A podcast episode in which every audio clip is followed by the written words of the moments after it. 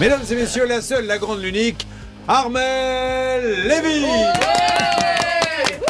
Armel, comment parler d'argent aux enfants? Psychologiquement, c'est important? Ben, en fait, il faut se mettre dans la tête d'un enfant. Quand ils sont petits, ils voient sortir des billets de banque des distributeurs comme par magie. Ils nous voient payer avec une carte bancaire ou un smartphone comme s'il suffisait de toucher un boîtier pour obtenir ce qu'on désire.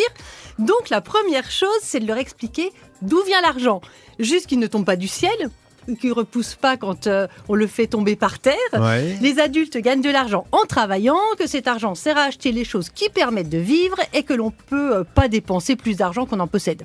C'est pour ça qu'il faut faire des choix dans les rayons, on peut pas tout avoir et qu'il ne doit pas casser ses jouets.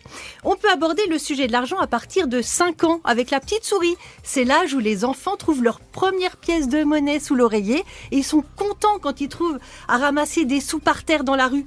Ils sont plus près du sol, c'est plus facile. Parce que nous, effectivement, pour nous baisser, c'est un peu plus compliqué. Et là, ils commencent déjà à se poser des questions. Est-ce que je la dépense tout de suite, ma pièce? Ça veut dire qu'après, il n'y en a plus. Ou est-ce que je la garde dans une tirelire pour la dépenser plus tard? Alors, attention quand même avec la petite souris, parce qu'une fois, Hervé Pouchol a dit à une de ses copines, attention, la petite souris va passer, j'ai été le chercher en garde à vue euh, six heures plus tard. Bon, Le double mulot. oui. En fait, il y a des méthodes pour apprendre à, à gérer un budget. Oui, dès qu'ils apprennent à compter, ils peuvent apprendre à manier la monnaie en payant tout cela à la boulangerie, le pain, le goûter ou les bonbons.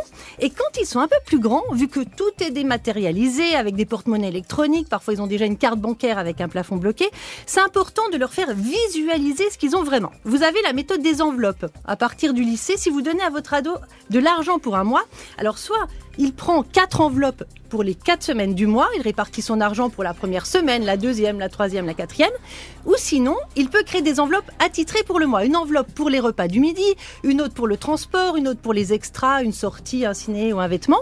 La méthode des enveloppes, ça leur apprend à dépenser uniquement ce qu'ils ont et pas plus. Mais il faut faire attention.